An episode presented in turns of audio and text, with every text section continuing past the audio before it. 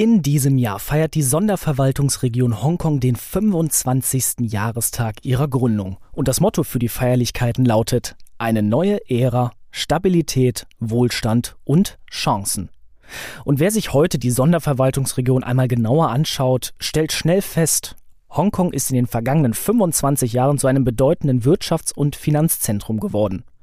Man könnte sagen, Chance gesehen, Chance genutzt. Mittlerweile gilt Hongkong auch sogar als sogenannter Brückenbauer zwischen China und dem asiatischen Raum. Wie genau sich Hongkong entwickelt hat, welche Rolle die Sonderverwaltungsregion heute und vielleicht für die Zukunft spielt und welche Chancen dort für deutsche Unternehmen liegen. Das bespreche ich mit Johannes Hack, Präsident der Deutschen Auslandshandelskammer in Hongkong. Und damit herzlich willkommen, Herr Hack. Guten Morgen, Herr Rutkowski. So klingt Wirtschaft Zukunftsthemen für Unternehmen. Der Business Talk der Solutions bei Handelsblatt Media Group. Herr Hack, ich habe es gerade angedeutet. Hongkong hat sich ziemlich stark entwickelt. Wenn ich heute Hongkong höre, dann habe ich zum Beispiel so diese Bilder dieser gigantischen Skyline im Kopf, den Hafen, dieses pulsierende und dicht besiedelte Stadtzentrum. Aus Ihrer Sicht von dort, wie hat sich Hongkong denn in den vergangenen 25 Jahren entwickelt? Also das Pulsierende, ich denke, das hat man wahrscheinlich auch schon vor 25 Jahren gehabt. Das ist allerdings inzwischen noch stärker, denn in den Jahren hat Hongkong noch mal eine Million mehr Einwohner bekommen. Siebeneinhalb Millionen Menschen teilen sich jetzt hier den, den kleinen und beengten Raum auf dieser Insel. Wie hat sich Hongkong verändert? Äh, Hongkong ist in der Zeit weggekommen von einem Produktionsstandort viel stärker in Richtung Handel gegangen und vor allen Dingen hat sich Hongkong sehr stark zu einem Finanzzentrum entwickelt. Es ist inzwischen der drittgrößte Finanzplatz der ganzen Welt. Was sich allerdings nicht verändert hat, das ist die ikonische Skyline. Wenn Sie heute von Kowloon aus nach Hongkong schauen, zumindest bei Nacht, dann sieht das immer noch ziemlich genauso aus wie vor 25 Jahren. Da schwingt natürlich schon eine immense Rolle und Bedeutung mit. Welche Rolle hat denn Hongkong aktuell durch seine Entwicklung für die Region dort? Also Hongkong selbst nennt sich Asia's World City. Und der andere Begriff, der hier in der Region häufig verwendet wird, ist Hongkong als Superconnector. Das sind beides Begriffe, die darauf hindeuten, dass Hongkong eine Brückenfunktion hat. Und zwar verbindet Hongkong Festlandchina mit dem Westen, aber natürlich auch mit den anderen Staaten hier in der Region. Es ist also eine Brücke sowohl nach Festlandchina rein als auch in die ASEAN-Staaten. Was dabei ganz wichtig ist, ist, dass Hongkong unter dem Motto ein Land, zwei Systeme, beides in sich birgt. Es ist ein Land, es ist China, aber es hat eben auch ein System, das in vielen Punkten doch noch sehr unterschiedlich ist, anders ist als das Festland Chinas. Was heißt das konkret? Konkret bedeutet das, während Festland China zum Beispiel Kapitalverkehrskontrollen hat, während Festland China in, in, in vielen gesetzlichen Dingen ein, ein sehr eigenes System hat, das äh, das Arbeiten für, für Unternehmen sicherlich nicht immer ganz einfach macht. Es ist ein, ein sehr hochreguliertes Land ist das in Hongkong grundlegend anders. Hier gibt es eine andere Gesetzgebung, hier gibt es eine andere Verwaltung, hier gibt es äh, andere Regeln als die Festland Chinas und es gibt vor allen Dingen eben auch noch einen ganz freien Zugang zu Informationen. Es gibt daneben eine Rechtsprechung, die auf einem anderen Rechtssystem basiert, auf dem alten englischen Common Law System.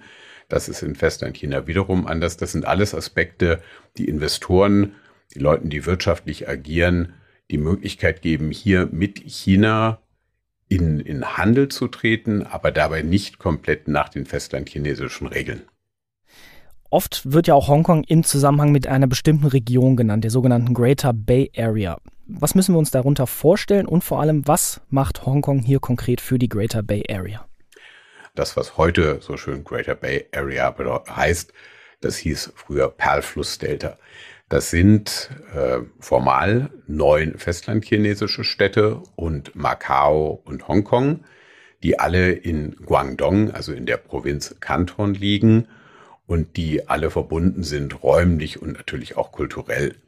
Zum einen soll Hongkong in diese Greater Bay Area stärker eingebunden werden. Das ist sicherlich Wunsch der festlandchinesischen Regierung. Zum anderen soll sich aber Hongkong eben auch noch seine internationale Rolle erhalten. Es soll immer noch diesen Sonderstatus bedeuten. Zum Beispiel gibt es innerhalb der GBA und nur dort die Möglichkeit, dass die Bewohner Festlandchinas und die Bewohner Hongkongs gegenseitig in Finanzprodukte investieren können. Das ist schon mal ein konkreter, klarer Vorteil.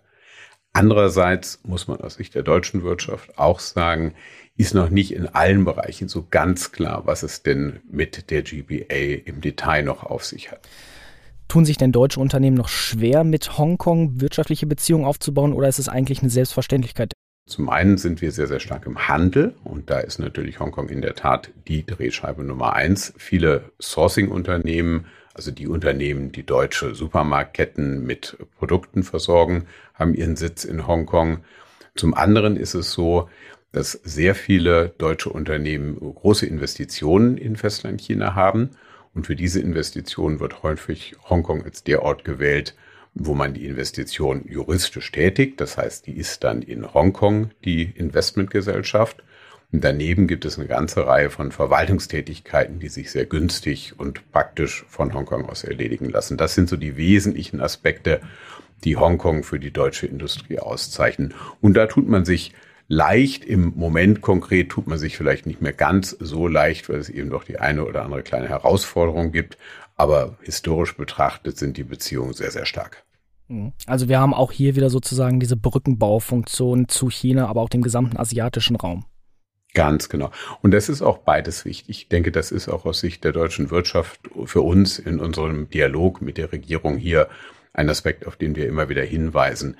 Natürlich ist es so, dass momentan und in den letzten zwei, drei Jahren der Fokus sehr stark darauf gelegen hat, was Festlandchina und Hongkong verbindet und wie Festlandchina sich noch an der weiteren Entwicklung Hongkongs beteiligen und auf sie einwirken kann. Das ist aus Sicht der deutschen Wirtschaft natürlich auch ein entscheidender Aspekt. Wir dürfen aber nicht vergessen, wir sind hier in einer Region eingebettet, die auch an anderen Ecken riesige Wachstumspotenziale bietet. Es wäre aus unserer Perspektive zu kurz gesprungen, wenn wir dort ausschließlich immer nur auf die Chancen in Festlandchina abstellen. Welche Chancen bietet denn Hongkong für deutsche Unternehmen explizit als Standort? Hongkong hat zum einen rein technisch, verkehrstechnisch, anbindungstechnisch eine der besten Infrastrukturen, die man auf der Welt haben kann. Wir haben hier den größten Frachtflughafen der Welt. Wir haben einen riesigen Containerhafen. Wir haben eine exzellent ausgebaute digitale Infrastruktur. Hier ist Glasfaser Standard und nicht so eine Ausnahmeerscheinung, wie das teilweise ja in anderen Ländern ist. Wir haben hier ein Nahverkehrsnetz, das extrem gut ausgebaut ist. Sie können überall in Hongkong in maximal einer halben, vielleicht einer Dreiviertelstunde bei Ihrer nächsten Konferenz sein und dann sind Sie schon lange unterwegs. Das alles sind Dinge, die das Leben, das praktische Leben extrem einfach machen für Menschen, die Handel betreiben. Zum anderen ist die Infrastruktur auch eine Infrastruktur der Menschen.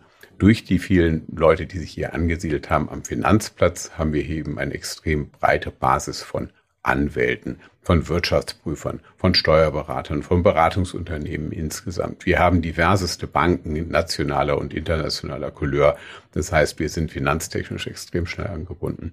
Das sind alles Dinge, die, wenn man sie nicht hat, einem extrem schnell fehlen und an die man sich in Hongkong so ein bisschen gewöhnt hat. Also wir haben sozusagen einen Dreiklang aus ähm, Handel, aus Finanzstandort und aus Logistik. Genau, das sind, wenn man, wenn man mal auf Hongkong aus der, aus der Metaebene guckt, sind das sicherlich die wesentlichen Aspekte, richtig. Sie sprachen vorhin auch einmal kurz von Herausforderungen. Ja, wir haben aktuell, eine, ich würde sagen, eine sehr angespannte Weltwirtschaftssituation. Mit welchen aktuellen Herausforderungen sieht sich denn Hongkong vor allem aktuell konfrontiert? Also die, die sicherlich größte Herausforderung aktuell hier, das ist der Umgang mit Covid. Hongkong hat äh, vor zweieinhalb Jahren, als Covid anfing, hat Hongkong erstmal sehr viel sehr richtig gemacht. Hongkong hat sehr schnell Impfstoff besorgt. Hongkong hat sehr schnell Masken besorgt. Hongkong hat sehr schnell Regelungen eingeführt, die dafür gesorgt haben, dass seine Bevölkerung sich sehr gut geschützt gefühlt hat. Und dann ist Anfang diesen Jahres ist Omikron, äh, man muss wohl sagen, über Hongkong hereingebrochen. Und da ist dann in der Tat ein paar Monate lang leider sehr viel schiefgelaufen. Da kam es dann zu nicht besonders geglückter Kommunikation. Dann wurden über, über Massentests und, und Isolationsmaßnahmen wurde dann philosophiert. Es wurde aber hinterher dann auch nicht umgesetzt. Und inzwischen haben wir so ein bisschen die Herausforderung, dass wir eben hier in Hongkong nach den, nach den Ereignissen in, in Festlandchina, in Shanghai insbesondere, schauen müssen, dass wir uns hier ordentlich differenzieren. Ich kriege heute schon Anrufe von, von Menschen, die vermuten, zu Unrecht vermuten, dass Hongkong ähnliche Maßnahmen ergreift wie Shanghai, wenn es um die Bekämpfung von Covid geht. Und dem ist natürlich glücklicherweise nicht so. Stichwort äh, Zero Covid ist ähm, im Bezug mit Shanghai gemeint wahrscheinlich.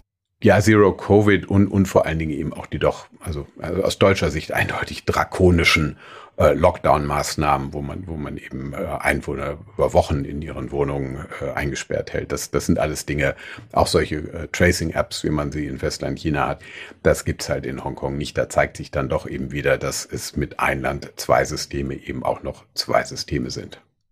Nun müssen wir auch ehrlich sein, Covid ist wahrscheinlich noch ein etwas längeres Thema, was uns beschäftigen wird. Was heißt das denn jetzt auch konkret für die Wirtschaft und die Auswirkungen auf Hongkong? Die Auswirkungen sind schon so, dass sie, dass sie uns ein Stück weit äh, besorgen. Und äh, wir appellieren als Kammer, wir appellieren als Wirtschaftsverbände sehr stark an die Regierung. Wir haben ja jetzt seit kurzem eine neue Regierung hier, dass sie vielleicht in Schritten, aber mit dem klaren Ziel, endgültig alle Quarantänebeschränkungen, alle Reisebeschränkungen aufgibt. Denn wir stehen im Wettbewerb mit Singapur, wir stehen im Wettbewerb mit Dubai, wir stehen im Wettbewerb mit vielen Städten auf der Welt. Und in all diesen Städten, außer den festlandchinesischen, gibt es keine Reisebeschränkungen mehr. Und wenn Hongkong sich dem Wettbewerb stellen möchte, dann muss es halt schauen, dass es da möglichst schnell an den Punkt kommt, wo man hier auch wieder ein- oder ausreisen kann. Dann lassen Sie uns einmal eine etwas positivere Sicht einnehmen. Welche Vorteile bietet denn Hongkong für deutsche Unternehmen, wenn wir jetzt mal abseits dieser ganzen Covid-Thematik schauen?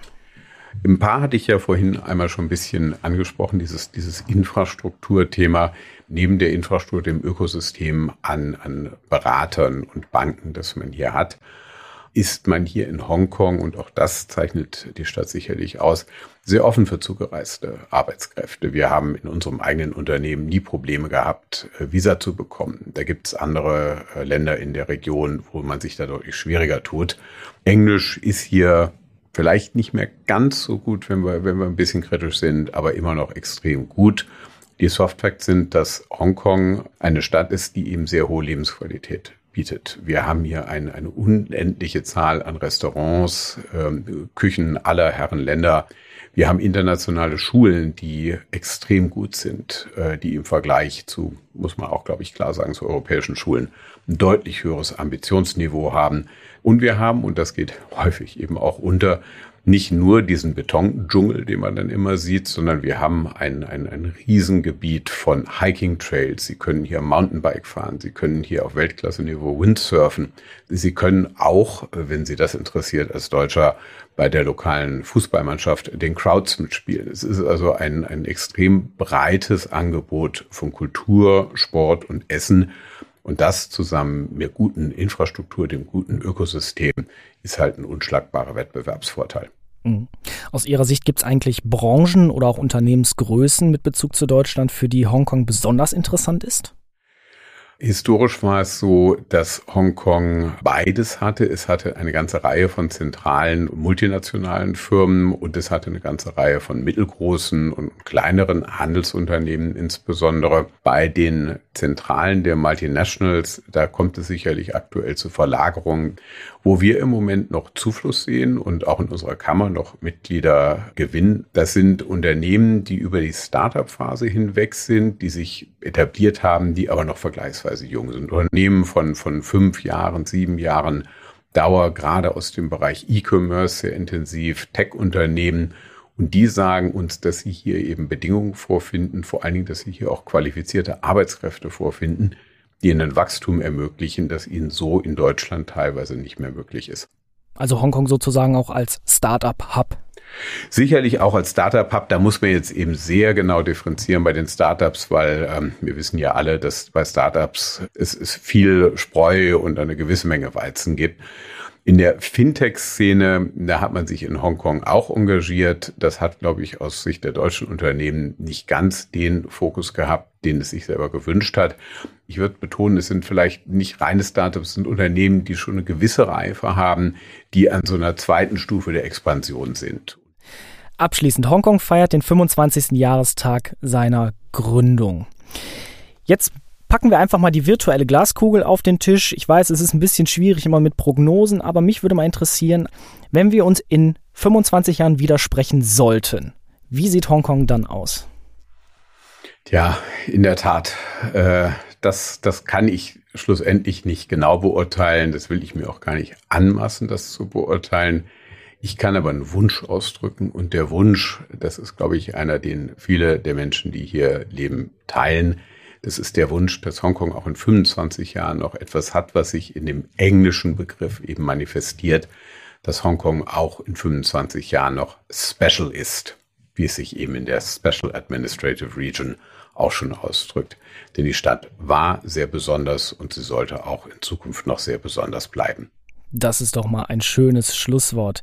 Ich sage vielen Dank fürs Gespräch an Johannes Hack, Präsident der Deutschen Auslandshandelskammer Hongkong und die Einblicke in den Standort Hongkong und welche Chancen dort für deutsche Unternehmen liegen können. Herr Hack, vielen Dank fürs Gespräch. Herr Rutkowski, ich danke Ihnen. Vielen Dank. Beste Grüße. Und wir, liebe Hörerinnen und Hörer, hören uns kommende Woche wieder zu einer neuen Folge So klingt Wirtschaft. So klingt Wirtschaft der Business Talk der Solutions bei Handelsblatt Media Group. Jede Woche, überall, wo es Podcasts gibt.